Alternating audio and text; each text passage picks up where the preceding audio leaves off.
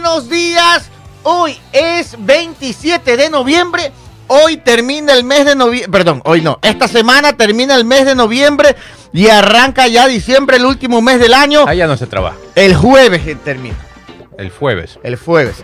Y, y de ahí viene, yo creo que los primeros 15 días sí se trabaja. Ya a partir del 15 ya Ah, se pone lento el ritmo. yo que ya desde el viernes no iba a trabajar. Ah, no, no, para nada. Muy buenos días a todos, 8 de la mañana con 30 minutos, 8 con 30. Muy buenos días a José Lorenti, que ya está conectado. Good morning, nos dice el sociólogo Wilson Eduardo. Muy buenos días, Luisa Guerra. Muy buenos días. Sí, hoy tenemos datos, dos para ser específicos. Andrés Wilson Chichande, muy buenos días también. Muy buenos días a todos. El día de hoy tenemos un invitado especial. Nos va a acompañar todo el programa Andrés Roche Pesantes, ex legislador, ex funcionario de la alcaldía de Guayaquil, activista, ya no, hace política el día de hoy, se dedica a la empresa privada, abogado en libre ejercicio, gremialista también, y está acompañándonos el día de hoy. Nos va a acompañar porque su amplio conocimiento en temas legislativos y de política nacional nos van a ayudar mucho para explicarles a ustedes y darles las explicaciones más sencillas para comprender lo que está pasando en estos días en la Asamblea y en el Gobierno Nacional y en el país en general. Buenos días, Andrés. Muy buenos días a todos los que nos están escuchando. Gracias Gabriel y a todos ustedes por la invitación. Aquí estamos para contribuir en lo que se pueda y se deba. Así es, el día de hoy. Así que ahora tenemos y, este, explicaciones especializadas para que Uh. ustedes vean. Muy buenos días, Charlie Arroba. Hola, ¿cómo están? Buenos días. Oh, Boker Top es en hebreo, buenos días. Estoy Ah. practicando también. Por si acaso, ponte que nos... ley. Claro, ponte que nos van a hacer un- un- una nota por allá en Israel, hacer una cobertura especial. Bueno, ahora que tenemos vicepresidenta de- por esas tierras, claro. hay que aprender algo de hebreo. Está de moda por allá. Pero bueno, no se olviden de seguirnos en nuestras redes sociales como Radio Sub-Guión Sucre 700. Si no nos alcanzan a escuchar, estamos en Spotify como El Juego de las Noticias y en YouTube y por doquier, donde quieran. En Spotify termina el programa y en cuánto tiempo más o menos. Eh, ya al el- mediodía está subido. Ya, ah, ya. aproximadamente. Ustedes ponen en Spotify el juego de las noticias y ahí estamos también, pero obviamente no en vivo, sino más o menos al mediodía subimos el noticiero. Lo pueden escuchar ahí sí a cualquier hora. Pipo arroba, muy buenos días. Buenos días, panel. Buenos días, señores arroba. Buenos días, invitados, señor Roche, Andrés. El este fin de semana visité al DJ de moda en Guayaquil. Está DJ. No. Lo- los pendrives iban y venían y Una increíble. locura la venta. Buena la rumba ahí en, en Food Garden. en- Peor que Black Friday en, en Almacenes Sí. del Coral. Sí, increíble. El DJ, DJ Vacaciones Regato. Ay, pero ¿en dónde está en Food Garden? En la vía San Bernardo. Food Garden en la Ahí vía está. San Borondón, ahí al frente del, del Village. Allá al ladito, Ah, ya, de Río muy Centro. bien, muy bien. Exacto, sí. sí. Al frente de los dos. Ajá, ajá. Así que cuando tengan un tiempito, pásense por ahí. La rumba está increíble. Ah, ¿Y qué días estás, Stalin, en vacaciones? Para no- Jueves, viernes, sá- viernes. Vier- sábado. Viernes y sábado. Viernes y sábado. Ah, perfecto. Ah, muy bien. Full, full pendrive. Muy bien. Recuerden, para estas fiestas está DJ, está vendiendo sus pendrive. Sie- 70 horas de música continua para festejar y bailar. 8 y 33. Hay- este, hay, hay una historia rapidita, pero Vamos yo sé con que, la historia rápida, que estamos día. abundados de, de- de así es, noticias. Así, vamos. Esta es la historia de una señora que tenía una mascota, una serpiente. Y la serpiente era una serpiente grande, más o menos de unos, unos dos metros. Ya, uf, grande, ¿eh? ¿sí? Entonces un día la serpiente dejó de, de comer. ¿Estaba a dieta o estaba enfermo? que sonó feo. Jenny Marjorie. Bueno, Continúe, continúe. llegó a armar el relajo. Sí, sí. Bueno, entonces la Claro, serpiente dejó de comer y pasaron semanas y, y- Ya. y la chica no, no sabía qué hacer para que la serpiente coma. Ya. Entonces ya después de tres semanas se, se- se preocupó y la llevó donde el, donde el veterinario. Y el veterinario le pregunta, oiga, su, su mascota serpiente ha estado durmiendo con usted en la cama, acurrucándose así, como se dice, empiernándola. Y, y la chica le dice, sí. ¿Cómo empierna una serpiente? Pero bueno, ya. Ya, pues hay, hay que usar la, enrosca, la imaginación. la serpiente, lo enrosca. Pero bueno, y ahí. Y, y la chica le contesta, sí, y estoy muy, muy triste porque no puedo hacer que coma y ya no sé si se va a morir o qué. Ya. Entonces el, ve- el veterinario le No dice, pensada, Jenny María. Continúe, Pipo, por favor. el veterinario le dice, su serpiente no está enferma. Entonces. Se está, se- Está distraída. Jenny Marjorie, por favor. no, me corta el, no me corta el flow. Su, Ya, ser- continúe. su serpiente no está enferma. Ya. Se está, se está preparando. preparando para comérsela a usted. Ah, Entonces está calculando cuán grande tiene que ser de acuerdo a, a su, a su estatura. Así hacen las serpientes. Y no, y no está comiendo para tener más espacio para poderla digerir Ah, apropiadamente. claro, así Ah. funciona, así funciona la naturaleza, así es. Entonces la moraleja de, de la historia es que hay que tener cuidado con las víboras que tenemos al lado de nosotros. Porque te están comiendo. Claro, que estén muy cerca de nosotros y se hagan los, los- los muy bonitos no quiere decir que no se estén preparando para Oye, devorarnos. Ya nos han mandado desconfiados esta semana, Lo- Pipo. te están midiendo. tú Ah, están midiendo. Ojo, muy buena, pilas, muy juegue buena. vivo, juegue vivo. Pilas, muy bien. Jenny Marjorie Calderón, muy buenos días. ¿Cómo están? Buenos días, excelente semana. Buenos días, sí, para todos nuestros oyentes. Un sol radiante, gracias a Dios es solo uno. 8 de la mañana con 35 minutos. Bonita fábula, lo En- felicito. En, en China hay dos, en China hay dos soles. ¿Ah, sí? ¿Cómo sí? Hay uno nuevo. Ah, Ar- El artificial. ah, Ah, ah, ¿en serio? tiene toda la razón, allí me la ganó. Así es, 8 con 36. Buenos días, buenos días. Muy buenos días, Jenny Marjorie, temprano como siempre. Pítolo con el control de sonido. Y en el control de video para las redes sociales. Está DJ. Está la invocación de regato. Arrancando, rapidito, una historia cortita. A ver, rapidito. Sí sabe que yo tengo un, familiar, ¿no? Que vivía en Argentina, estudiaba allá. Ajá. Y él, pues, alquilaba un, este, era, eh, estudiaba en la universidad. Entonces, muchos ecuatorianos se fueron a estudiar Sí, allá. claro, claro. Entonces, él tenía una habitación eh, en un apartamento de tres dormitorios y eran varios estudiantes. Pero Ya. una estudiante que Ya. vivía ahí tenía una Serpiente. Ya, de mascota. Sí, Yo Ah. chiquito quería una serpiente mascota Sí. y no me dejó mi mamá. Entonces, no, Todos no, tuvimos. mejor que no la tuviste, porque yo vivía contigo y no me hubiera gustado para No nada. hacen nada. ¿Tú tenías también, Andrés? Yo tenía una en una. Más las cerca del micrófono. Las vendían, las Ya. vendían en una canastita como ¿Qué, serpientes? Sí, chiquitas. Lo que pasa es Como que una los vez pollitos. se me ocurrió, primero le di Coca-Cola, No, no, pasó nada. ah, Después no. se me ocurrió darle un poquito de whisky. ¿Le diste que whisky? No pasó, se intoxicó. No, no. Claro, la llevaba a clases yo. No. Sí, sí. ¿Y, y hasta cuánto creció? Bueno, con el whisky no creció mucho. Ah, bueno, qué barbaridad. 8 de la mañana, 37 Una minutos. moda que se Te van a vetar los. Ah, Fue una moda que se dio. Ah, si yo no tú recuerdo. Tuviste. Quise, quise. Quisiste tener Ajá. porque estaba un poco de moda. Después fue el pollito, que lo daban en las matines. Y lo, claro, regalaban pollitos. Ahora es prohibido. Bueno, por lo menos pasamos de la culebrita al pollito. El ¿no? pollito de color. Ahora es prohibido casi, prácticamente. Bueno, me parece bien. Sí, pues, es prohibido. Eso era Hay antes. que ir ¿no? evolucionando. Sí. Claro. 8 y 37. Entonces, este familiar estaba. La, la- la chica se va de viaje y le Ya. dice, cuídame la culebrita. y él se queda a cargo. Ya. Y le da, tenía que dar de comer un ratoncito cada cierto tiempo. Ah, es verdad esta historia, por si acaso. No, No, sí, sí, sí. Entonces, pasaron unos días y él estaba durmiendo. Ya. Y parece que había cerrado mal la tapa Ah. de la, de la, de la, porque la tenían como una pecera, sin agua, pues no. Se, se ahogaba, pues la culebra. ¿no? Sí. Vale la pena aclarar. esto. Ok, Entonces, no le había dado a comer el ratoncito. Ya. Y él estaba durmiendo. Y dice, esto es historia real. y dice que sienten eso que sentía la mano apretada, apretada. Sentía apretado y se levanta. Usted lo conoce de quién hablo. Y entonces estaba, y en eso se levanta, porque ya le apretaba la mano, sentía, no sé, y cuando ve, Está enrollada. estaba la, la- primero medio brazo ya dentro de la, de la, de la serpiente. Ay, ya se Ah, lo ¿en estaba serio? tragando. Sí, se le estaba tragando la mano. ¡Qué asco! Y enrollado pues en el brazo. Y ya se le estaba comiendo la mano. Y él que se levantó. ¿Y qué hiciste? Dice ¿Qué que gritaba, corría por toda la casa. ¡Ay! Golpeaba esa Como culebra. dibujo Ay. Dice no. la, la- y que se la pudo sacar. Pero ya Claro. tenía la mano adentro. Ah, pero es que no era tan grande, pues. La que era una culebra Claro, no era tan. Imagínese culebrita. si hubiera sido grande, hubiera estado adentro. Ah, de la mata, ¿cómo dicen? La- las boas, la Las mata boas. caballo. Pero esta es una historia real. ¿ah? Las boa conscriptor. Esas Esa, son, esa. esas Y son no murió por, por eso la culebrita. Ay, pues de ser el Y humano. él No, no tampoco. murió. Ni él tampoco. Ahí Ah. se fue a la clínica, dice. Pero, Ah. pero la culebra la volvieron a poner en Ah, la. bueno, esos gustos excéntricos Sí, porque ¿no? tienen para tener más. 8 y 39, ahora sí vamos con la primera noticia. Tenga un perro, oiga. 8 con 39, buenos días. Eh, vamos con... inf- Así, ¿no? Ya Sí. saludé. Sí, ya. Vamos. ¿Qué le pasa a Jenny Marjorie? Así es, no sé. Es lunes. Ah, bueno, ese fin de semana. eh, sí, oiga, de verdad. 8 con 39. Bueno, por otra parte, Danilo Carrera dice sufrir de una persecución política.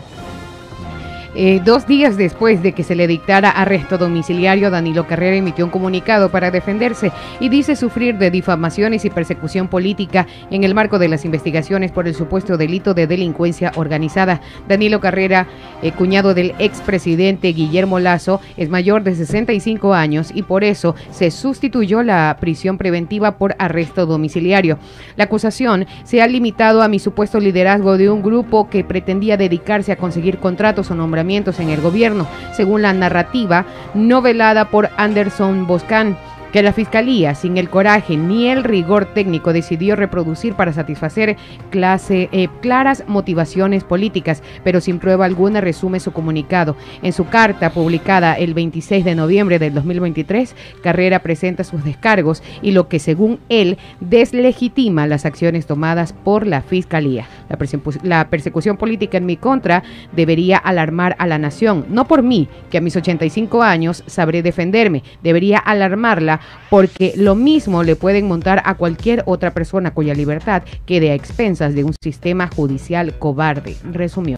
8 de la mañana con 44 minutos. 8 con 44. 40 minutos. Ah, Hay, hay, hay varios investigados ahí. ¿ah? Hay prisión domiciliaria para Danilo Carrera y hay para otros varios. o- a- a- algunos les han congelado cuentas, les han congelado todas sus cuentas, inclusive así tengan pólizas, todo. A otros les han bloqueado bienes para que no los puedan transferir. Hay otros que tienen prohibición de salida. Son como 6, 7, si no me acuerdo, lo- los que están metidos en este caso. En todo caso, para concluir mi comentario con, e- eh, de este tema, miren cómo es la política, ¿no? Y la justicia también. ¿no? Ujú. Ni 48 horas que había salido Guillermo Lazo y prisión preventiva Pacatán. para el, para el cuñado. Antes de eso, no pasaba nada. 8.41. ¿Alguien tiene comentarios sobre esto? ¿No? ¿Pasamos? ¿No? Vamos, vamos.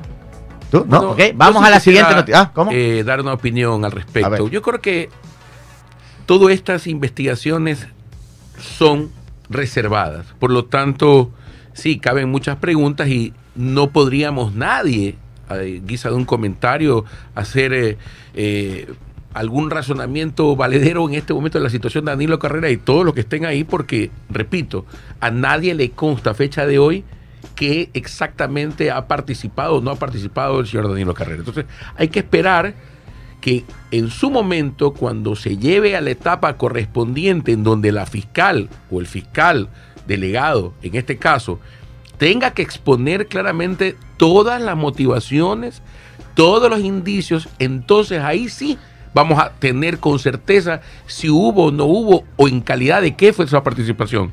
Porque hasta ahora eh, el común denominador del comentario es, que seguramente ustedes lo han escuchado, es que el señor Danilo Carrera se es, esto es un tema de abuso de confianza, de malas compañías y de malas amistades y de una persona que tal vez eh, a sus años se confió de estas personas. Pero hasta ahí es el comentario. Ahora vamos a ver, y la fiscal Pero- va a tener que sustentar, ver qué es lo que ha pasado Es clave eso que usted eh, dice. para Andrés, que dicte una medida cautelar eh, de esa naturaleza. Porque es prisión que tiene por fin que, que no, no huya, porque ese es el fin de las medidas cautelares eh, preventivas.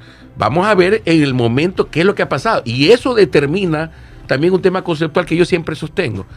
Estas cosas no pasarían si realmente se pusiera a todas estas empresas del Estado a ser administradas a través, eh, digamos, de mecanismos en donde participe la iniciativa privada, eh, por concurso, por supuesto, que tenga mayor experiencia y que en el caso de fallar, usted ejecuta una garantía y saca la compañía o la empresa que con experiencia está administrando eh, esta... Ah, ya, tú, Estas- dices, tú dices la administración de estas empresas entregadas a ¿Qué una empresa tanto- administradora hace privada. tanto inmueble incautado en manos Es del verdad. Estado sin, sin darle ningún rédito al Estado y que, y que peor aún, se están perdiendo. Sí, solo quiero, Andrés, solo quiero, quiero, me quiero hacer, me, has- me has traído, me, me- me- me has dado un punto importante aquí. Recordar rapidísimo para ir a la siguiente noticia.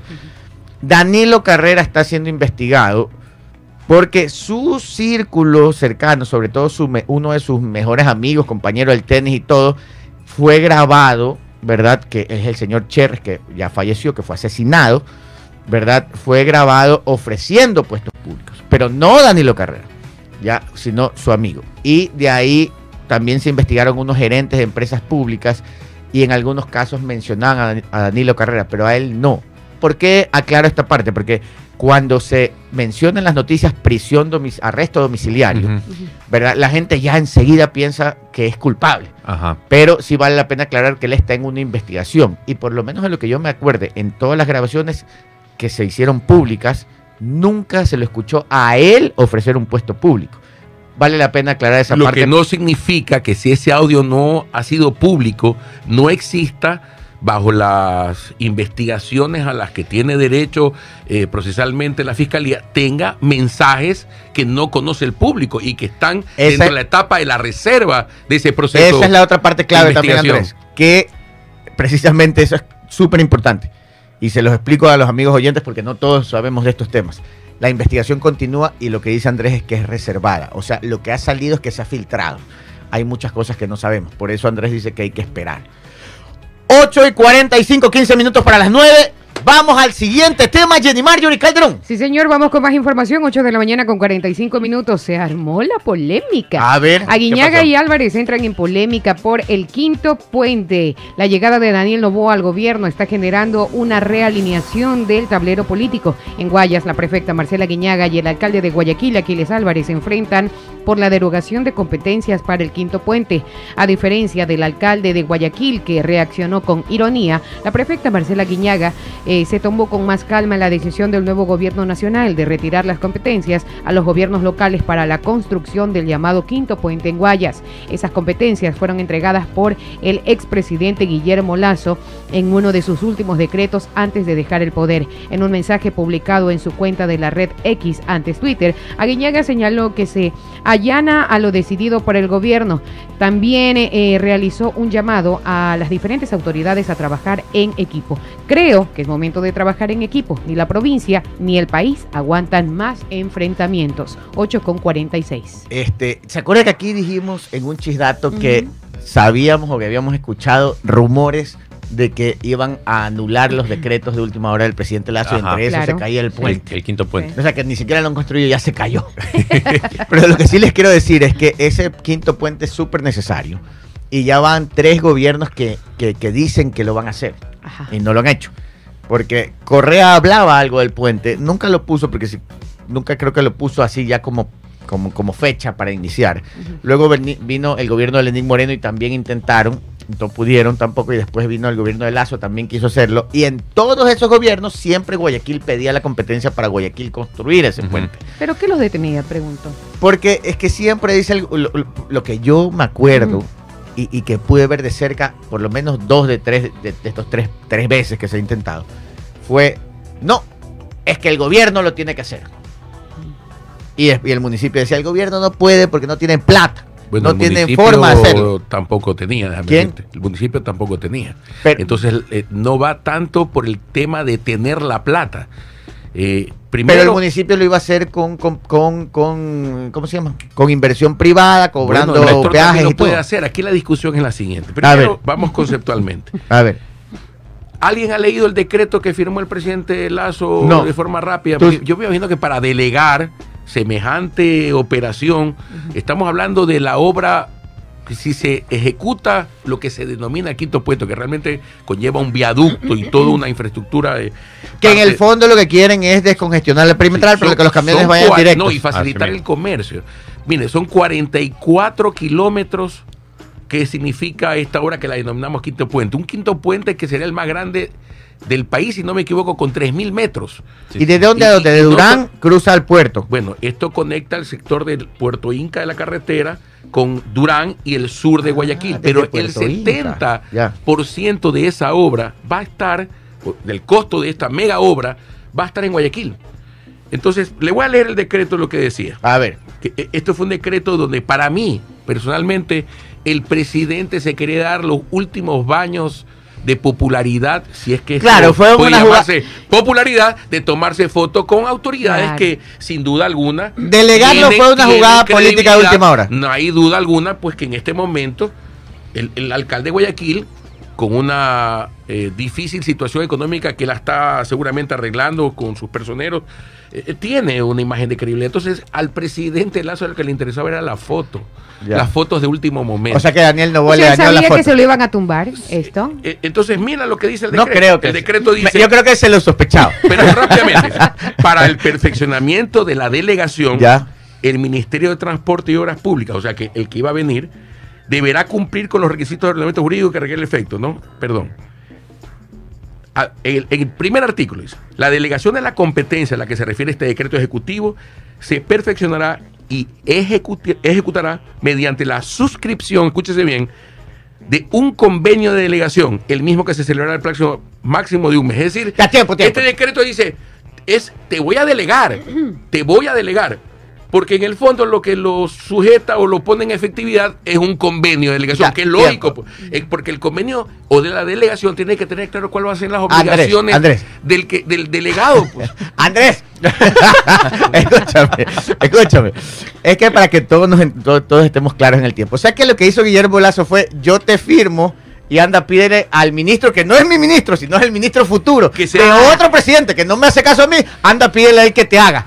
Más o menos es así. absurdo porque en el fondo Ya. no hay delegación. O sea, yo te firmo y anda, pídele al otro que te dé. Porque no, así no- fue, ¿no? no, suena, no es tan sencillo, porque yo diga, no, yo te delego a ti, Ya. alcalde de Guayaquil, que lo hagas y mira tú cómo lo haces. No, pues tiene que haber una, un sustento en la delegación y un procedimiento en la delegación. Ahora, el- Y además, que esté identificado claramente cuáles son las obligaciones del delegado. Ya, tiempo.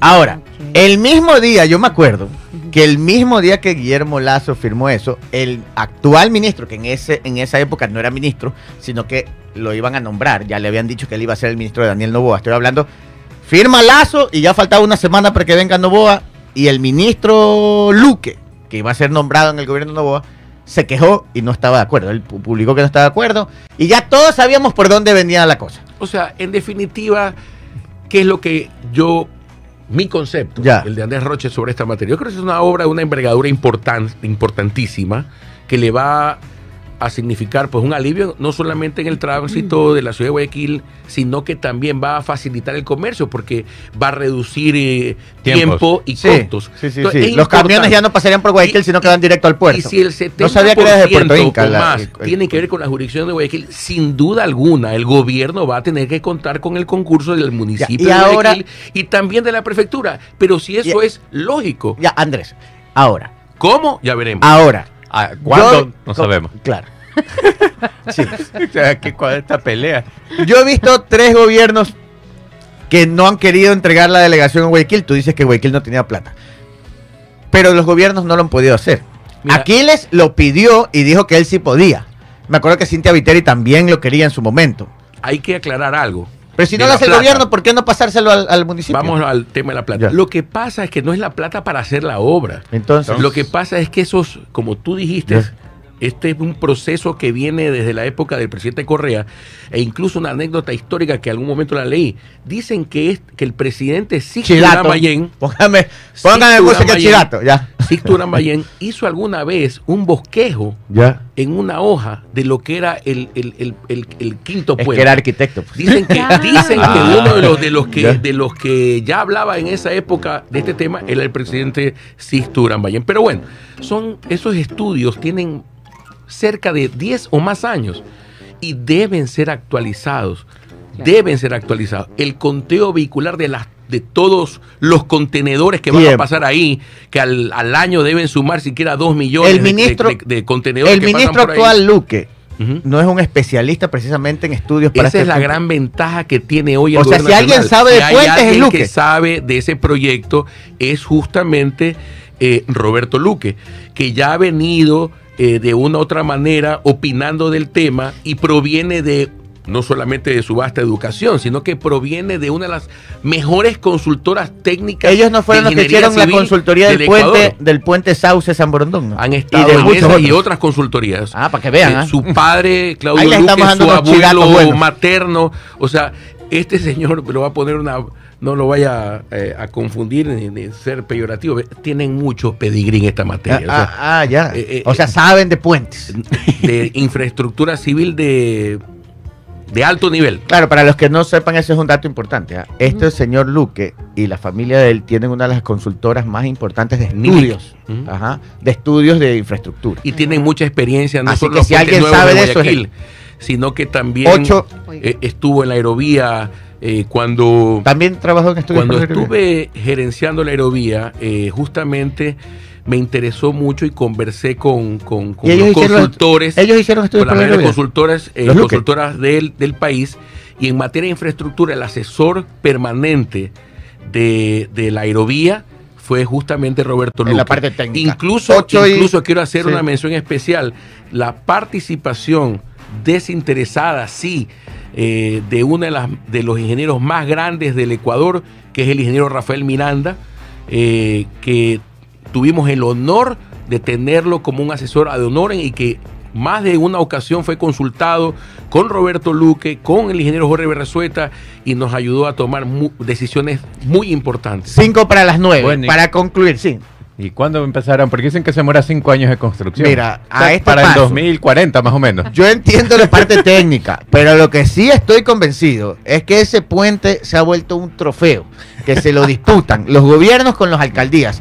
Y no es la primera vez que pasa. Pero el que debería Vienen disfrutar- tres gobiernos y tres alcaldías Pero- peleando. pero No, no sé si debe Nebo- ser difícil Pero- sumar acciones porque si ahora el que quiere participar también tiene que ponerse algo. pues. Claro. No, es que el que Bueno, entra tiene que entrar con plata. Entonces- Jenny va a decir Pero algo. el que debería de disfrutar el puente son los ciudadanos y somos los últimos en saber cuándo van a poner eh, las para- acciones. para los nietos, Alguien, queda. alguien que también se, se sintió herido. ¿Quién? El Mashi.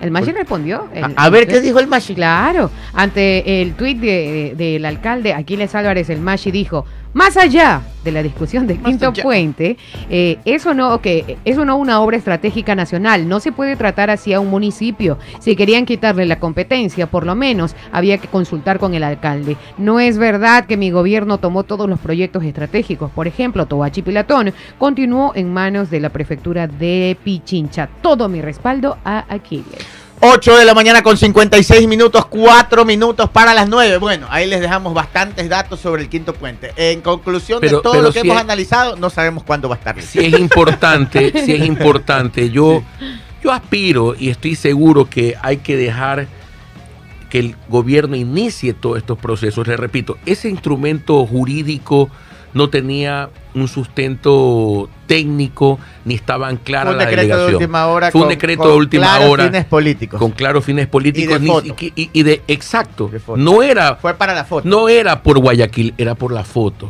Buena- Entonces, buena- buena eso es el primer punto. Y como conclusión O también, sea, para Gabriel, una página más de su libro.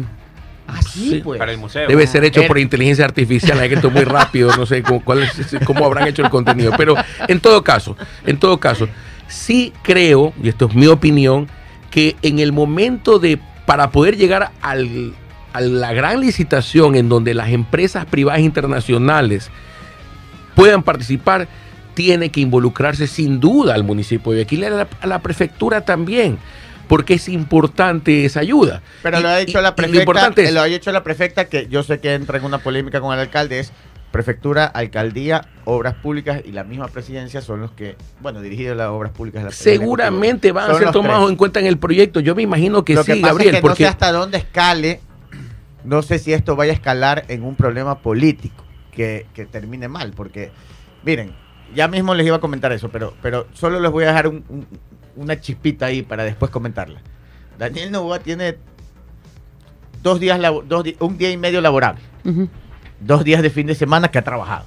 Ya, o sea, tiene tres días y medio. Y Ya. ya hay ya, ya hay bastantes problemas. O sea, esperemos que lo guíe bien. Obviamente, lo del puente Andrés lo ha explicado. Fue un decreto de última hora sin sustento técnico. Justifica el cambio y él tendrá que marcar cuál es el nuevo rumbo que va a tomar ese ansiado y puente. seguro Con debe tomar en cuenta al alcalde porque tiene el 70 Ese o debería más. ser el camino. Lleva, Vamos lleva la obra, está en la jurisdicción de, de Guayaquil, me imagino. Yo sí le quiero decir algo, Andrés. Yo- Yo también estoy de acuerdo con usted en que deben tomar en cuenta prefectura, alcaldía. Es lo lógico. es lo lógico. Pero a lo que usted ha escuchado cuando dicen a esas a esos o a esos o a esas calladitas hay que tenerles más miedo. Sí, ya. sí. Justo iba a decir, Daniel Novoa calladito es de acción Bueno. y ya lo demostró. Llegó, no dijo nada, plum plumazo abajo todo lo que Guillermo Lazo hizo de última hora. Y Tú la decías hace un vicepresidenta rato- medio le dijo algo desterrada. Y le digo una cosa, ayer que ella mandó la respuesta, que vamos adelante vamos a hablar, yo dije, Dios mío, esta señora ahora la mandan es a Ucrania. yo sí me preocupé. Oigan, ya, con esto cerramos. Un minuto para las nueve, vámonos al corte comercial y volvemos precisamente con estos temas polémicos. Y vamos a conversar precisamente de este presidente que tenemos, que es un presidente efectivamente de pocas palabras, pero ya ha demostrado que no le tiembla la mano para tomar decisiones y actuar. Un minuto para las nueve, corte comercial. 9 de la mañana con 3 minutos, 9 con 3. Presénteme el chisdato. A ver, a ver, Este sí está bueno. a ver cuál. Es que este sí es este, este, ¿Qué, qué, qué? anecdótico total. pues, Ah, ¿no? caramba. Este estaba para, aunque usted no lo crea. Es más, preséntemelo así. Ajá. A ver, es- esa silla vacía. Presénteme así. ¿Por qué no abre esta puerta? ¿Así? Así presento. Ah, Ese es el perfecto. chidato. ¿Por qué no abre esta puerta? Vamos con el primer chisdato de la mañana, 9 con 3 minutos, a cargo de Gabriela Arroba. ¿Por qué no abre esta puerta? ah? Vamos. Resulta Resulta que. que allá, en las playas ecuatorianas, donde cae el sol y usted disfruta viendo ese atardecer con unas Mozo. cervezas bien heladitas y ¡Mozo! un cevichito Eso, o unos eso, no puede faltar, no puede camaroncitos apanados Marisco, sí. Eso, con una salsita de mayonesa con salsa de tomate Que se ponga fuerte. y la cervecita heladita Eso. y el sonido de la brisa del mar con las olas rompiendo frente Exacto. a la playa. Y usted bañado en bloqueador. Así es. Normal. Allá, Y aceite de coco. por la zona de Olón en Santa Elena, Sí, sí. el presidente Daniel Novoa tiene su hogar, su Claro, residencia, por supuesto. donde él vive ahí con sus hijos, su familia. Y se traslada en helicóptero a Guayaquil y va y viene. Ah, mira. Sí, tiene toda una logística privada, no Ah, ahora pública, porque Ah. ahora es el presidente. Claro, claro. Toda la seguridad. Claro. Resulta que el presidente Daniel Novoa se trasladó a Quito para recibir la banda presidencial y posesionarse. Ujú. Entonces salió con su familia, sus hijos. Todos, todos, todos se fueron a Quito. Así es. El Hacer pequeño el Alvarito. almuerzo. Quien se robó el show. Así es. Entonces, ahí sí. Este, ¿Cómo se llama? Alvarito. Alvarito. Alvar- el verdadero Alvarito, porque el otro es Álvaro Novoa. Pontón y este es Alvarito, Alvarito. Novoa Balbonesi sería. pues. Claro. ¿Eh? Bueno, toda la familia estaba en Quito y la casa de la playa quedó vacía. Claro, normal. Ya. Sí, sí. Ojo que hasta las 11 de la mañana era una casa de una persona más frente a la playa en Olón. Pero a partir de las 11 de la mañana ¿Qué? ya ¿Qué? no era cualquier casa común. No, pues. No, no, porque ya le habían puesto la banda presidencial a Daniel Novoa, ya era el presidente de la República y esa era la casa del presidente. Ay, 10 y 59, casa normal. claro. 11 en punto, Casa casa, del del presidente. Resulta que por la playa andaban tres muchachos, divertidos, jodones y farreros. Ah. Y vieron esa casa ahí, al ¿Y? pie del mar. ¿Y qué dijeron? Esta es la casa del presi, dijeron. Ay, no puede Qué bonita ser. piscina, dijeron. Qué bonita piscina. Qué bonita vista, dijeron. Ah, Con una cervecita sería más lindo. Y los tres conchudos confianzudos se metieron a la casa. no puede ser. Se bañaron en la piscina. ¡No! Se tomaron una cervecita. Ay, terrible. Disfrutaron, chacotearon, hasta llamaron a un amigo que. eh, Bueno, hasta llamaron a otro amigo. Así, era un el tercero. tigre nada más. Faltó nada más, sí. Se bañaron, disfrutaron, farrearon. Y en eso, recuerden, 10 y 59, casa cualquiera. 11 en punto, Casa del presidente. 11 en punto. Cayeron militares, policías. ¿Y qué hace esta gente en la casa? Dios mío. Señores, todos fueron presos Ay, señor. por invasión, no, no a la propiedad privada, ya no, por invadir y meterse nada más y nada menos que a la casa del presidente de la República a bañarse en la piscina. Ustedes pueden creer el nivel de conchudez y torpeza de estos caballeros. Ay, señor. Están presos. Sí, la jueza de Olón, de allá de Manglar Alto, les ha dictado prisión y esperan un tremendo juicio. Ustedes saben lo que es violar la seguridad de la casa del presidente. Sí, sí, sí, sí. sí. Están jodidos los muchachos. Dos tienen prisión preventiva, están, van a juicio. Dicen que la sentencia va a ser de algunos años, si es que lo sentencian, ¿no? Pero porque viene el proceso. Y a uno que tiene un problema de movilidad, parece que tiene un problema en su pierna, a ese le dieron prisión domiciliaria. Mm. Así que ahí les dejo. No tenía ni una dos horas el presidente en funciones y se le meten a la casa para que ustedes vean cómo está el nivel de inseguridad. Pero la seguridad los agarró en este momento y están tras las rejas. Oiga, pero. Se- chuchaqui. Oiga, ese chuchaqui no se. Ese es uno de los peores chuchaquis. Bueno, morales. cuidado, cuidado. eh, Cuidado esto hay que tomarle, no, hay que tomarlo como un mensaje, ¿no? Si al la casa del presidente la han vulnerado, cuidado, esto es un mensaje. Eh, eh, Ahí hay- no, Quizás hay no que- era mucha broma. No, no solamente que hay que investigar esto a profundidad. Pero esto pasó el día jueves. Bueno, Gabriel. pero, A las- pero- Jueves a las 7 de la noche con 15 minutos. Ah, ya era presidente. Según el parte, los sospechosos entraron la noche del jueves. Vamos, a eso léame la de, las, noticia, vamos. de las 7 con eh, 19 horas con 15 minutos al domicilio de Novoa. Al parecer, el guardia de una vivienda que está junto a la casa del presidente se percató de que en una red social subieron un video pues con la frase aquí en la casa de Daniel Novoa. O sea, así de O sea, el No sé. mensaje es terrible. Sí, no. El mensaje es terrible porque esperemos, esperemos y yo creo que la fiscalía, las toda la investigación debe ser a profundidad. Cuidado, esto es un mal mensaje. No, no. A ver, mal mensaje ya es. Tú tienes un presidente que no tiene ni 24 horas posicionadas y se le invaden, le violan la seguridad, o sea, le rompen la seguridad en la casa, se le meten a la piscina, graban videos, suben a las redes sociales. Por eso los agarran, pues. Por el video. Sí. Y sí. suben el video a redes sociales aquí en la casa de Daniel Novoa. Bueno, Así es. Tra- eh, pero, están tras las rejas y vaya. Oiga, ya vi. A ver. pero los fueron a buscar, o sea, los sacaron de la orejita a la, a la ca- a- Discúlpeme. Los fueron a buscar a cada uno de sus casas. Por menos, Ajá. prácticamente desterraron a la bici. Así que no espero que estos chicos tengan un Ucrania. tratamiento suave. Estos los mandan a Siberia. Ya. 9 y 9. Siguiente noticia. Eh, eh, sí, no. Pase- Ah, no tienen Sí, siguiente noticia. Tenemos un pequeño inconveniente técnico. Técnico. A ver, este, Se a ver, antes yo voy a buscar la noticia, pero antes. Precisamente este era el tema más importante por el que invitamos a Andrés Roche, que tiene amplia experiencia en temas legislativos. Andrés, se ha hablado de un acuerdo legislativo en temas puntuales de leyes que necesita el presidente Novoa para poder aplicar su plan de gobierno. Lo que él ha dicho, muy escuetamente, es tributario, energético, eh, y, el, y el tema no lo ha dicho así tanto así como algunos cambios en, en proyectos de ley por el tema de seguridad. Más bien lo que he escuchado, y lo escuché a un legislador de ADN, es que los cambios en seguridad, incluyendo el tema de la extradición otra vez, van a ir por consulta popular. Entonces, ahora sí, sacando los temas de seguridad que, por lo que dijo este legislador de ADN, van por consulta popular. ¿Cómo es el tema de estos proyectos de urgencia? Dicen que el establecimiento de un estado de excepción en Ecuador en el tema económico es precisamente para que él pueda meter dos proyectos económicos. ¿Cuáles son los procesos legislativos para que él pueda cumplir en tan corto tiempo y pueda aplicar proyectos de ley en la Asamblea? Mira, un proyecto de económico urgente, de materia económica de urgencia, eh, primero tiene que cumplir ciertos requisitos, eh, básicamente los mismos de una ley ordinaria.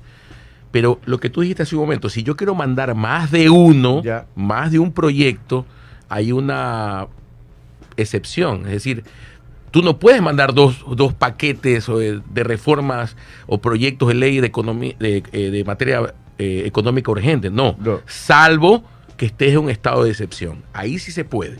Entonces, pero hay una serie de, de- primero tomar en cuenta que tiene que haber una motivación, tiene que haber un hilo conductor en las materias que se trata, si vas a reformar algunas leyes, y eso va a ir al CAL, al Consejo de Administración de la Legislatura. Y es ahí donde tiene que pasar el primer, el Filtro. primer filtro, que eso es lo que le pasó al presidente Lazo con el, el proyecto de ley en materia de urgencia económica, eh, creo que se llamaba Creando Oportunidades o algo así.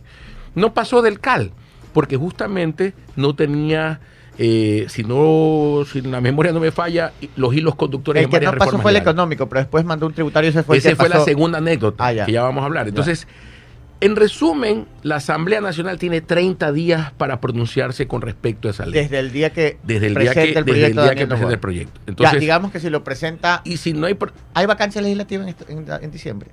Eh, sí hay un periodo que tiene que fijarse. 15 días, por lo menos. pero, pero ahí se vuelve una sesión extraordinaria, que es lo, lo que corresponde. Mira, todo el Congreso Nacional o la Asamblea Nacional puede hacer todas las movidas necesarias si es que no quisiera aprobarle al presidente esa ley. Desde irresponsablemente llamar a una vacancia o simplemente no pronunciarse, como ha pasado o como pasó con el presidente Lazo, con el correísmo, que no votó, no hubo, no hubo votación y no hubo pronunciamiento expreso de la Asamblea de negarlo o, re- o rechazarlo o archivarlo. O Pero se peor entiende- aún para modificarlo o Andrés, aprobarlo. Pero se entiende ahora que sí, por lo menos lo que se ha hablado del acuerdo legislativo es que esos proyectos económicos tienen... Eso es lo responsable en gobernabilidad. Eh, exacto. Entonces- es más, yo decía aquí el otro día que el primer gran triunfo de Daniel Novoa es haber conseguido algo que no hay hace mucho tiempo, que es gobernabilidad. Mira, tiene la comisión donde se presume, y por lógica especializada va a ir, que es la Comisión de los Tributarios y Reformas Económicas, o como se llame. Tiene que ir ahí. Y se ha asegurado el presidente políticamente que esa comisión que va a tratar esos La proyectos de ley las La va a maneja manejar de otra manera su partido, lo cual es lógico, conjuntamente con otras fuerzas políticas. Ahora, 30 días. Eso quiere decir que si Daniel Novoa presenta el viernes, que es primero, el primero de enero, ya si, si es que no hay vacancia, no hay vacaciones ni nada. Esos- que no debería haber en un 30 días, te repito, puede pasar pues, ¿no? Si que- recién empiezan a trabajar. como pasó en un proyecto, me acuerdo de los tantos que presentó el presidente Correa, se puede quedar hasta en la comisión, porque la comisión no, no hay acuerdo, esto como anécdotas del pasado. Y la, y la comisión no se pronuncia nunca, y por como no se pronuncia nunca, no llega al pleno y jamás se conoce. ¿Qué sucede ahí? Es importante. Ya. Si la asamblea no se pronuncia, pasa por el Ministerio de la Ley, es decir, se aprueba el texto Ah, íntegro ya, del presidente. ya. Pero en- eh, lo que entendemos es que va a pasar porque tiene un acuerdo legislativo. Lo que no se conoce es la ley, ¿no? Que, que- que incluye. Pero digamos que en este momento tiene vía libre todavía hasta que conozcan los detalles. Ahora, 30 días lo conocen. ¿En cuánto tiempo usted, ya más o menos, sin tanto detalle? ¿Cuánto cree que eso estaría vigente si... si Bueno, si- contando los 30 días desde que lo presenten. Si lo presentan el martes, como se dice que lo van a presentar, pues contaremos los 30 días Ya. plazo que tiene el Congreso. o sea, Ahora el va- 28 de o la Asamblea. diciembre. Ahora, también es importante determinar Espérate, qué 30, sucede. pero, pero tre- en Ujú. 30 días ya, ya entraría en vigencia. No, Ah, de ahí tiene que pasar al presidente Ya. para que analice Y ese análisis. su poder de veto. Dos semanas. Entonces puede ser que al presidente, Ah, el presidente. decida, Ah, tal como me lo ha enviado la Asamblea, es correcto y por lo tanto se sanciona y se publica. Pero puede ser que el presidente objete lo que le ha mandado la Asamblea. Es que el presidente presenta el proyecto y la asamblea puede hacer unos cambios. Digamos que la es. Asamblea, que no creo que Ya. va a pasar, le manda un texto totalmente cambiado y el presidente dice, este texto no es lo que yo envié, no estoy de acuerdo. Entonces la objeción es total. Y si es total, que también ha pasado, eh, tiene una especie de archivo. Es decir, la Asamblea no puede tratar ese proyecto después de un año. Y para aprobarse ese texto, tendría el texto que aprobó la Eso es Asamblea que y que el Lazo. presidente, el presidente no lo aprueba, tiene que tener las dos terceras partes de los integrantes de la legislatura, es decir, noventa y pico de votos. Ya. ¿Ok? Ese es el primer escenario. Pero ese es el escenario, digamos, el escenario malo. que no creo que va a que pasar. no va a pasar porque él tiene un acuerdo legislativo que, que, que entendemos que le va a ir bien, ¿no? es decir, la objeción parcial Ya. Que tendría que el presidente decir unos artículos que no esté de acuerdo, los manda al Congreso y con las dos terceras partes de la mayoría de los, de los integrantes de esa sesión se aprueba lo que el presidente ha enviado. Si, si, ¿Qué pasa si el presidente piensa que lo que le han mandado es una reforma un artículo que viola la Constitución? Se va a la Corte Constitucional, que también tiene Uy, eso 30 toma más días tiempo para, no, tiene 30 días 30 para pronunciarse. Es decir, pero tal como están las fuerzas políticas de la gobernabilidad, creo que ese acuerdo es realmente lo positivo para que estas leyes que van a marcar el norte del gobierno, es decir, tú decías algo importante, el presidente no habla mucho, y yo creo que eso es bueno en política. Hay presidentes que hablan mucho y no hacen nada. Sí. Entonces, si el presidente, como hemos visto pruebas ya inmediatas, Está clarísimo que dice poco, pero hace no contundentemente la las para cosas, firmar. ¿no? yo creo que esa reforma tributaria, esa reforma en materia económica, debe apuntar justamente a aliviar las cargas fiscales para que sea por la vía de la producción, que sea en la vía del empresario, que sea por la vía, en la vía de la agricultura, de la pesca, de, de los Ya, sectores que producen, una- la economía del ver, país. Este, tú me acabas de decir que tú sabes, o sea, que lo han dicho ya que esta, esta, este proyecto de ley entra mañana, martes. Yo he escuchado que aparentemente que sería mañana la- Y- por y- la urgencia de la materia y, y por justamente ahí que te se- pregunto por si acaso no habrás escuchado por ahí algún rumor de si ya saben el contenido. no Nadie no, sabe el nadie contenido. sabe el contenido estoy seguro que Tremenda sorpresa que se Ah, viene. ¿eh? sí. bueno La pero el presidente con- desde ¿qué la campaña desde la campaña y, Pues y- no ha y en estos mucho. días no ha dicho mucho pero por ejemplo tú ves un hilo digamos un hilo conductor en un norte quiero bajar la presión fiscal Reducción de impuestos, lo reducción de impuestos en el sector de la construcción. Que Bueno, me parece genial. Eso es genial. Me Yo, hacía un comentario, porque creo que lo escucha el presidente. Hay actividades económicas que facturan sin IVA, pero sin embargo cuando compran, Eso es un le facturan con IVA. Lo correcto es que quien no, quien factura sin IVA Compre sin IVA. y pues. ese IVA que se va al gasto pueda tener una devolución reglamentada así por el SRI. Porque si no tienes un problema de flujo en esas empresas. Totalmente, eso es lo que está Entonces, pasando. eso creo que se lo escuchó el Sobre todo proveedores al Estado, que el Estado te paga sin IVA y tú tienes que pagar a, tus proveedores con exacto, IVA no. y después anda a pelear tres, seis no meses a que te devuelvan eso, ese IVA. Un tema importante, el por ejemplo, el transporte, el transporte de carga de carga, tanto terrestre como fluvial, facturan sin IVA. Pero sin embargo, todos los insumos, repuestos son facturados con IVA.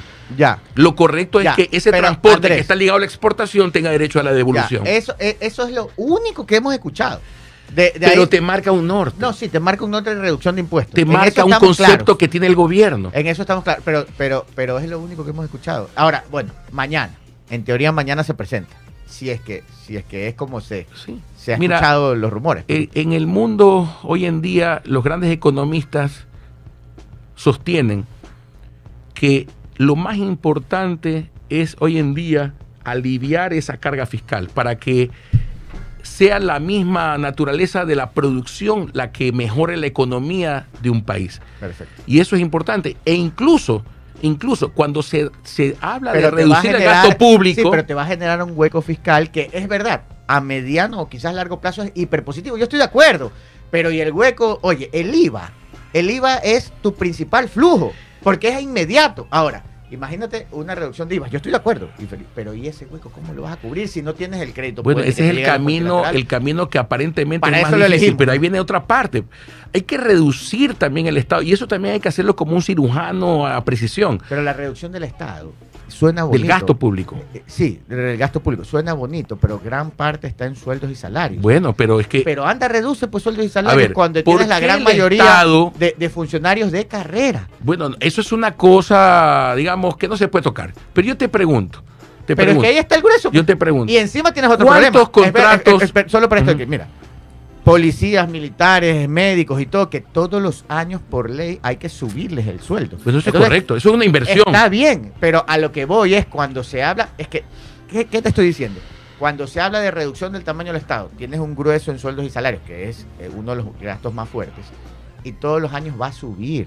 Yo Y te no pongo, ¿quieres un ejemplo? gente en el desempleo. Un ejemplo, pero así. Entonces, eso de reducir tamaño del Estado suena bien, ver. pero en la práctica ¿En dónde está el, es el- muy jodido. A ver, pero para eso hay que ser cirujano, como dije yo, ¿no? El sector público ahí. Yo te pongo un ejemplo, solo te pongo un ejemplo. En el sector de pesca industrial, ahí hay un contratos ocasionales, creo que son entre 300 y 400 inspectores de pesca que se encargan de vigilar que la pesca que venga no sea ilegal, bueno, y una serie de parámetros de cumplimientos que y tienen que que son cumplir. insuficientes para poder cubrir Y toda siempre la zona son de insuficientes. Siempre son insuficientes. Resulta que ese gasto público al año representa 8 millones de dólares. Y son contratos ocasionales. ¿Qué quiere decir con esto? Que no son de carrera. Y que usted de un solo plumazo, ¿Y cómo cubrir puede- eso? Con contratación sencillo. de servicios. claro. Dime una cosa, ¿para qué tenemos inspectores Bueno, si puedes contratar una empresa ese- verificadora y ese- auditora que pague la tasa bajo el tarifario directamente? Pero ese era el eh, modelo, ese era el modelo del municipio de Guayaquil que funcionaba. Bueno, bien. entonces cópienlo. ya. Cuando funcionaba. Yo por estoy de acuerdo ¿no? contigo. En Funcionaba. la época de Nebot funcionaba muy bien. Pero anda, hazlo allá, pues. En el- Sí se puede, con decisión. Y tú has escuchado en algún comentario, alguna entrevista al presidente que marque ese camino o no. Mira, hay cosas que no son prudentes decir en campaña, pero usted lo puede decir en conceptos, como casi le pasa al señor Milei en Argentina, por decir cosas que son verdades, pero que en el momento de la campaña no las puede Ya, decir. pero lo has escuchado a Novoa decir algo. No lo he escuchado, pero creo que ese norte de, de- si usted quiere bajar la, digamos, el IVA, por ejemplo, tiene que tener un equilibrio en el gasto corriente del Estado. Se dice, y en tus entrevistas puedes verificarlo con analistas económicos, se dice que el Estado en contratos ocasionales tiene 1.500 millones de dólares que se puede ahorrar al año. ¿Y qué es el contrato ocasional? Son todos los funcionarios que se han ido quedando en los distintos gobiernos. Claro. Entonces- claro, pero, pero, pero, o- ojo, sí, te los ahorras como sueldo. Pero los contratarías como. Ah, ya entendí.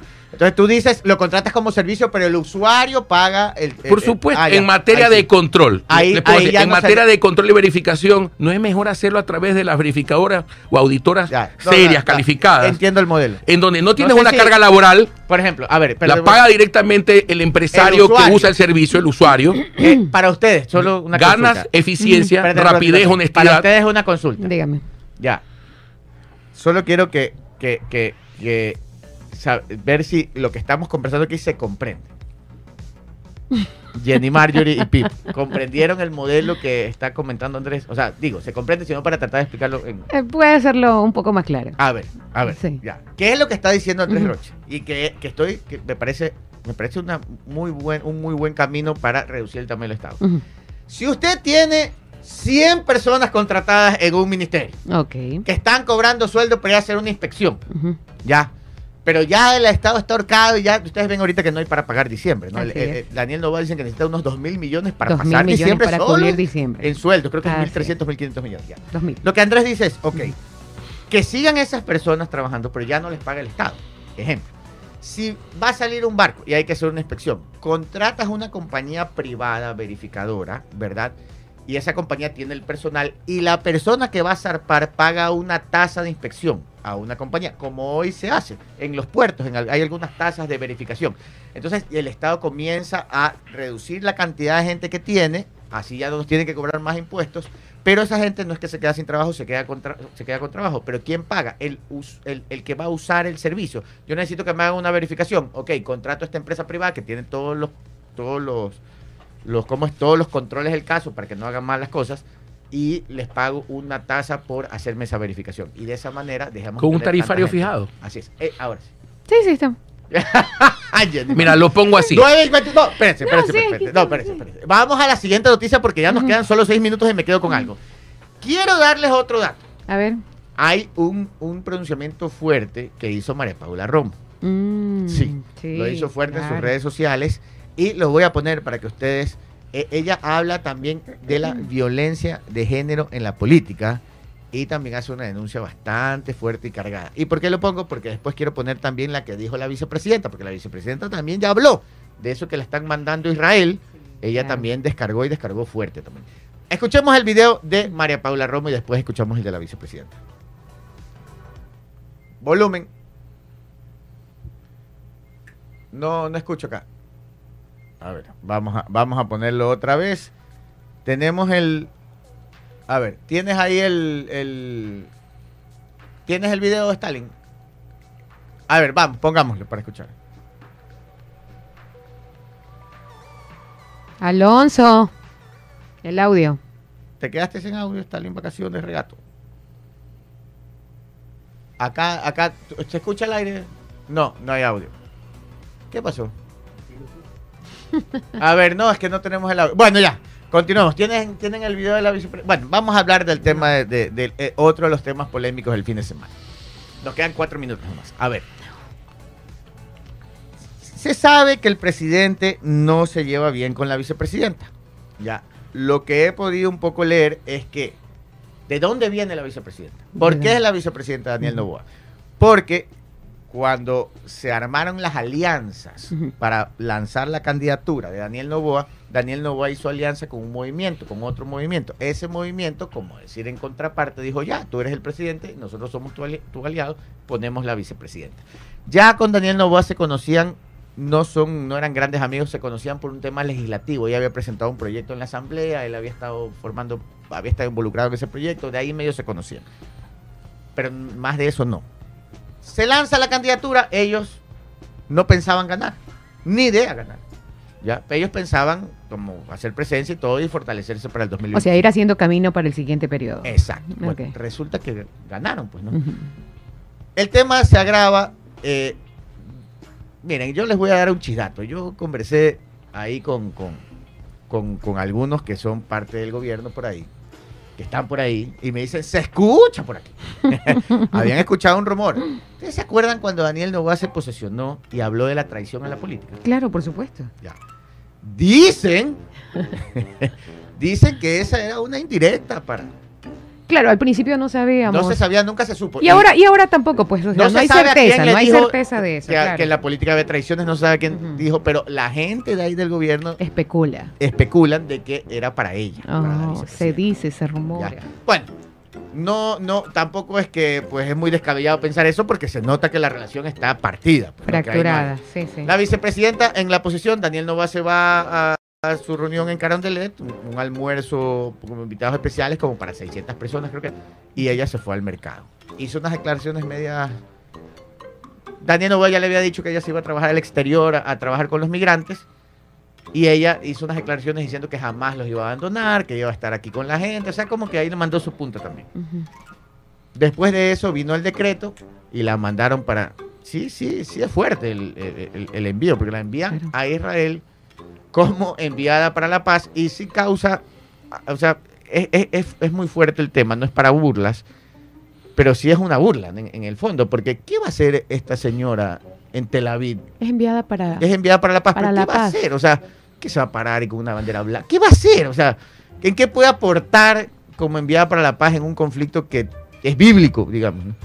Este, sí, pues, ¿qué, qué- qué- qué puede hacer ella ahí? Pero bueno, en todo caso, lo, lo que es obvio es que es una jugada política muy fuerte, en donde la sacan del Ecuador y la mandan prácticamente desterrada. Allá. Uh, Este, ella, ella, ella lanzó un comunicado que no lo, ten- lo tienen ahí ahorita. Si lo, lo El tienes tú, Stalin, de- el video de ella, si lo tienen ahí me lo pasan. Bueno, lo voy a poner ya mismo porque ahorita nos confundimos por el tema de los videos y no lo tengo en este momento. Voy a poner el primer video que iba a poner antes y después pongo el de la vicepresidenta hasta encontrarlo. Bueno, ella ha alegado la violencia de género en la política y hizo un video bastante fuerte y, eh, y parafraseando, ella, ella dice la frase, literal lo dice, obviamente lo trata de decir en sentido figurado, pero Claro, en sentido figurado no lo tiene nada. maquilla, ah, pero se... Pero se- lo se dice con estas palabras, nos mandan a morir a la guerra. Sí. Lo trata de decir de una forma figurada, pero bueno, más, claro no puede estar. Pero que va a primera, a primera línea. No, no va a primera línea, es más, en Tel Aviv no están cayendo bombas. Creo que en algún momento sí cayeron, ¿eh? pero, pero, o sea, igual la están mandando realmente a un país en guerra. Bueno, creo que la decisión ha sido muy fuerte. Algunos justifican el tema, pero yo, a mí me parece que es exagerado el tema. O sea, ya con el tema de que se vaya a trabajar por los migrantes, ya se la sacaban de encima, la mandaban a otro lado, pero mandarla a Tel Aviv, a Israel. O sea, esto demuestra que no hay cómo jugar con el presidente Novoa. Si, al- si alguien lo quiso medir, pues ahí hay una respuesta clara. No le tiembla la mano para, para hacerse respetar, ¿no? Y, y- y- y bastante drástico. No hay 30. En otro tema, vamos a poner el video de María Paula Romo que habla también de la violencia de género y descarga fuerte contra la posta. Este sí está fuerte también, escuchemos. Hoy es un buen día para hablar de esto. Las mujeres en la política somos juzgadas con criterios distintos que los hombres. Sí, claro que sí. No solo se trae al debate asuntos que jamás se discutirían sobre un hombre, sino que habitualmente se señalan como defectos lo que en ellos se aplaudiría como virtudes. La firmeza es maldad, pues nos suponen obligatoriamente tiernas. La determinación es ambición, que no nos está permitida. Y lo que en otros casos sería liderazgo, si viene de una mujer, es radicalidad. Un buen ejemplo lo dio la posta hace algunos días. Líderes políticos han perdido por completo la conducción de sus bancadas en la Asamblea Nacional. En su caso, se trata de cosas de la política. En el mío, publicaron el montaje de una foto para ponerme semidesnuda sobre una bola de demolición. Sí, cuando piensen en la posta, piénsenlos como trogloditas machistas, pero no solo eso. El problema de la posta conmigo no es solo machismo, no se equivoquen. Es que ellos, Boscan particularmente, representa y defiende intereses que yo combato. Se inventaron la historia de los hospitales para cubrir a sus socios y sus negocios en otros sectores del Estado. A nadie le interesó investigar a la ministra de Salud de la época, ni a los directores o sus conexiones. Mintieron tantas veces que muchos se compraron el relato sin una sola prueba. Fueron caja de resonancia de quienes estafaron al ISPOL. Y mientras en mitad de la pandemia investigábamos la estafa de 2 mil millones de dólares a la salud y la jubilación de los policías, ellos entrevistaban a los acusados y los ayudaban a defenderse. Hoy sus invitados están procesados y tienen los bienes congelados.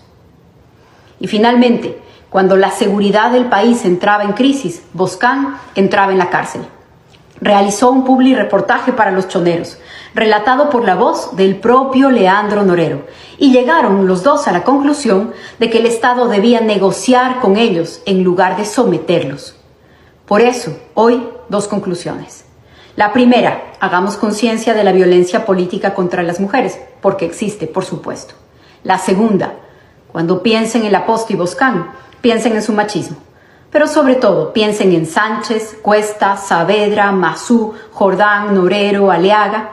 Tengan en mente estos nombres Y cada día será más claro para todos cómo el periodismo sexy terminó siendo el relacionador público de las mafias. 9 y 33 fuertes declaraciones y con esto Ay. concluimos el noticiero del día de hoy. Son las 8 y 32, nos pasamos con dos minutos. Vamos rapidito con las menciones. Rapidito, recomendaciones. ¿Usted tiene problemas al respirar o problemas cardíacos? Vamos para Sanus Med, quinto piso de la Torre Médica 5, junto al Hospital Alcibar. Separa tu cita médica 096-802-1255 en Sanus Med. Los queremos sanos. Y si quiere empezar el 2024 con carro nuevo, ya sabe que tiene que pronosticar con Sportbet. Por cada jugada de 20 dólares que realices en sportbet.es, participas en el sorteo de un GAC Power 0 kilómetros. Y como quieres ganar, sabes que este es un buen momento para participar, porque si en carro quieres andar en Sportbet, debes jugar Sportbet, donde la mejor jugada La haces tú. 9 y 33, el nuevo, el nuevo gobernador de la provincia del Guayas es eh, Alberto Molina. Creo que es ex general, si no me equivoco. Si no me equivoco, es ex general. eh, general en servicio pasivo, que, eh, es bien dicho. Coronel sí. en servicio Es pasivo. coronel. Coronel en servicio. ¿De qué? ¿De la policía o de los militares? ¿Sabes que no lo sé? No, no, no lo sé. yo tampoco. Pero bueno, ya vamos a saber. Ya se reunió con Francesco Tabaqui, gobernador saliente. El coronel en servicio pasivo Alberto Molina es el nuevo gobernador de la provincia del Guayas. 9 y 34, nos despedimos. Chao, hasta hasta mañana. mañana.